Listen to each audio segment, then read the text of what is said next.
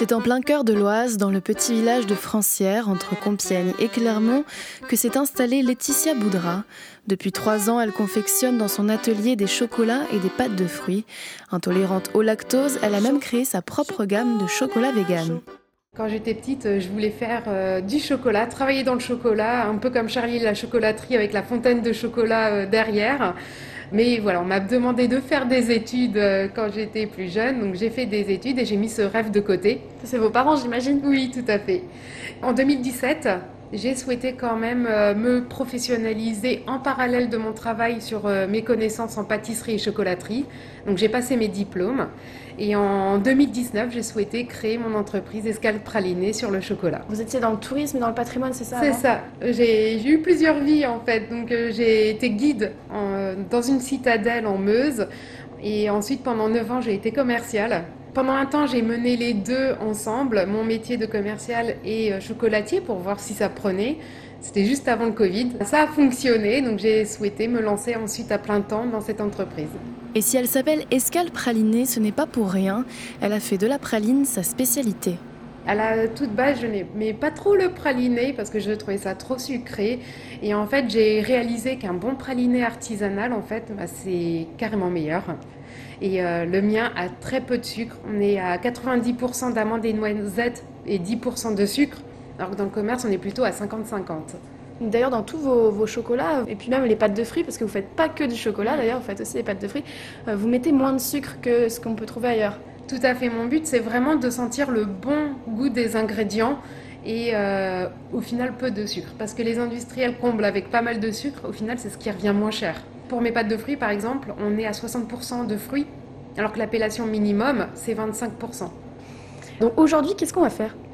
Eh bien, je vais tabler du chocolat pour faire euh, mes chamallows. Donc, les chamallows, c'est un produit que j'ai sorti l'année dernière qui marche très bien. Ce sont des pâtes de chat, des oursons guimauves sous forme de pâtes de chat en fait.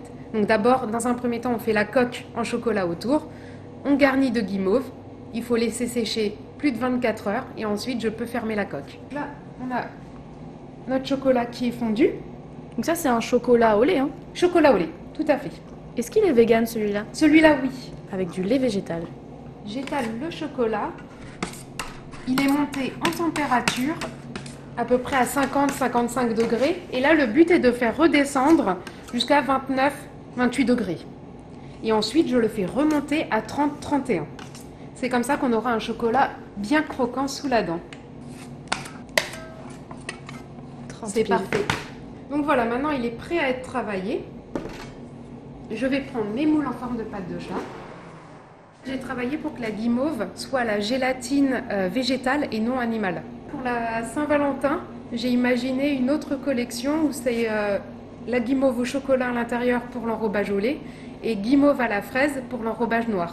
La guimauve, elle est faite à base de quoi?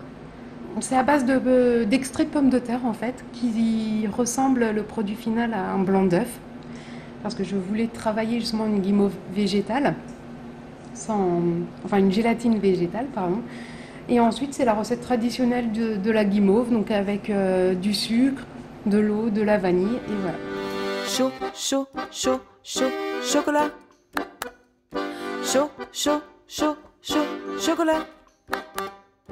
Chaud, chaud, chaud, chaud, chocolat.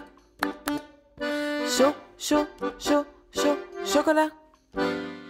Laetitia travaille avec l'entreprise de chocolat haut de gamme Valrona, implantée dans la Drôme. Ce sont eux qui s'occupent de transformer le cacao. Donc là, par exemple, ça ressemble en fait à ceci. Ah oui, c'est comme des, pépites, mais en voilà, des grosses pépites. Donc de, là au chocolat au lait entre guillemets euh, vegan, mais j'ai aussi au chocolat noir. Et euh, donc elles sont brutes comme ceci et ensuite bah, je les travaille comme vous avez pu voir pour ensuite euh, transformer euh, en des chocolats croquants. Mon but est de prendre du chocolat qui est traçable et équitable en fait. Il y a justement mon fournisseur qui a ce label qui garantit un, chocolat de qualité et c'est aussi pour ça que c'est le, premier dans le chocolat haut de gamme, c'est qu'il a toute une, charte qualité pour pouvoir euh, inscrire le chocolat dans du développement durable. Là, par exemple, vous savez d'où vient leur d'où viennent leurs chocolats? Alors celui-ci, il vient de Côte d'Ivoire. J'ai vraiment choisi celui-ci par sa charte de développement durable en fait. Pour mes, mes pâtes de fruits, les fruits, euh, donc mon fournisseur ne me garantit pas les fruits bio, mais par contre ils sont sans résidus de pesticides et aussi tracés. Vous avez quoi comme fruits dans vos pâtes de fruits? Alors, euh, en fait, dans les pâtes de fruits, j'ai deux gammes. Soit la gamme classique où ce n'est que le fruit, donc il y a fraise, pêche blanche, ananas et fruits de la passion. Ou sinon, il y a celle avec un peu d'épices ou d'aromates pour légèrement donner un coup de peps aux fruits.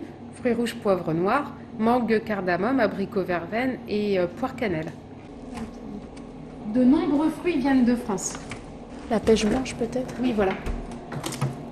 Mm, mm, mm. Pêche concentrée. Vallée du Rhône. Et je peux demander la fiche technique où je sais quel est le producteur de la vallée du Rhône qui a produit cette pulpe. D'accord. Et vous, après, vous mélangez cette pulpe avec du sucre? Oui, tout à fait. De la pectine qui vient de la pomme. D'accord. Pour Et ensuite, euh, bah, il y a tout le coup de main qui donne euh, la, la, pâte de fruits et après on l'a en petits carrés. Donc vous faites pas mal de marchés sur, euh, sur l'année? Euh, Oui, oui, oui, tout à fait. Euh, ces derniers temps, j'ai dû en m'absenter, en annuler quelques-uns pour assurer la production pour la fin d'année. Mais sinon, oui, je fais pas mal de marchés locaux et même sur Paris, mais également les épiceries fines. D'accord. Donc là, par exemple, j'ai trois ou quatre épiceries partenaires dans l'Oise et après d'autres un peu partout en France. Qui sont où? Alors, dans l'Oise, il y a à Auvillé, à côté de Clermont-de-Loise, donc la ferme de Béné. Il y a aussi à Méru, l'épicerie de Nat, euh, à Gouvieux, au Maïvrac. Pas encore sur Compiègne, mais euh, ça ne saurait tarder. Et euh, j'ai toujours plein de nouvelles idées à proposer.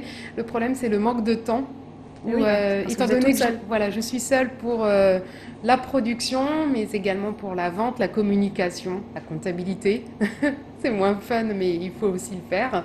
Donc j'ai toujours plein de projets en tête et euh, mon but c'est d'en faire à peu près deux nouveaux projets, deux nouveaux produits par an pour, euh, pour justement étoffer mon catalogue au fur et à mesure. Et euh, est-ce que vous allez embaucher une apprentie ou un apprenti? J'y réfléchis, oui. Oui, oui, tout à fait. Et aussi pour transmettre mon savoir. Avant, quand j'étais salariée, j'adorais transmettre euh, mon savoir aux nouveaux arrivants. Donc là, l'apprentissage, ce serait une bonne idée. Victime de son succès pendant les calendriers de l'Avent, Laetitia sortira dès le 1er mars une nouvelle gamme de pralinés au chocolat blanc. Escale praliné, des chocolats vegan made in Picardie, un reportage d'Oran Los pour Radio Graphite. Cette émission est proposée dans le cadre des productions coopératives des radios associatives du nord de la France, une coopération qui a reçu le soutien de la région Hauts-de-France.